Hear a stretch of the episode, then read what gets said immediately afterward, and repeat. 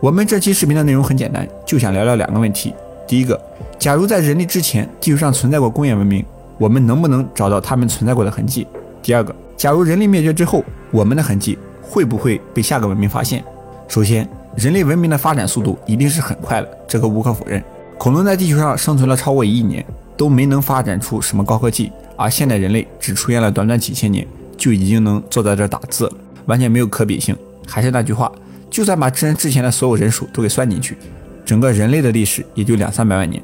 虽然智人同时期有很多类人生物，但其实都还比较原始，即使出现文明，也是没有太高级的。之前我们聊过尼安德特人，古生物学家发现他们其实是有文化的。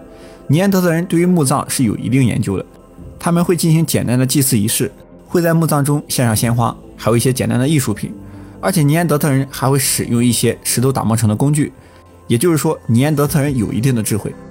不过尼安德特人已经处于比较后期、比较高级的人属生物，但这些高级的人属生物究竟是怎么灭绝的，完全是个谜。不过我们之后可以聊聊古生物学家在研究古人类的时候都发现过哪些蛛丝马迹，这个给大家开个脑洞，应该感觉还不错。所以没点关注的同学一定要点个关注了。因此，不管是人类还是类人，发展的速度肯定是非常快的。而我们前面说的古新世、始新世极热时间，总共持续了二十万年的时间。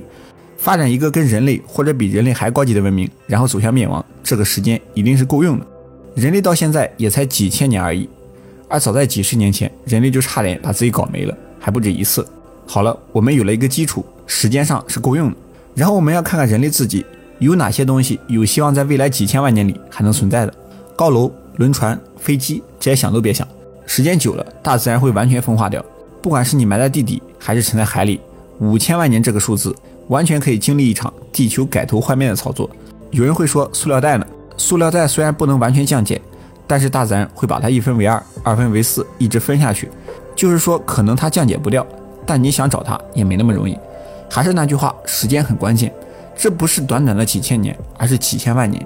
几千年的东西，人类挖出来不少，埋在地下的雕像、帝王谷的木乃伊，甚至金字塔，这些都是可以保存的。但是几千万年的话，这个性质就比较复杂了。有的同学会说，那化石呢？化石其实没有大家想象的那么多。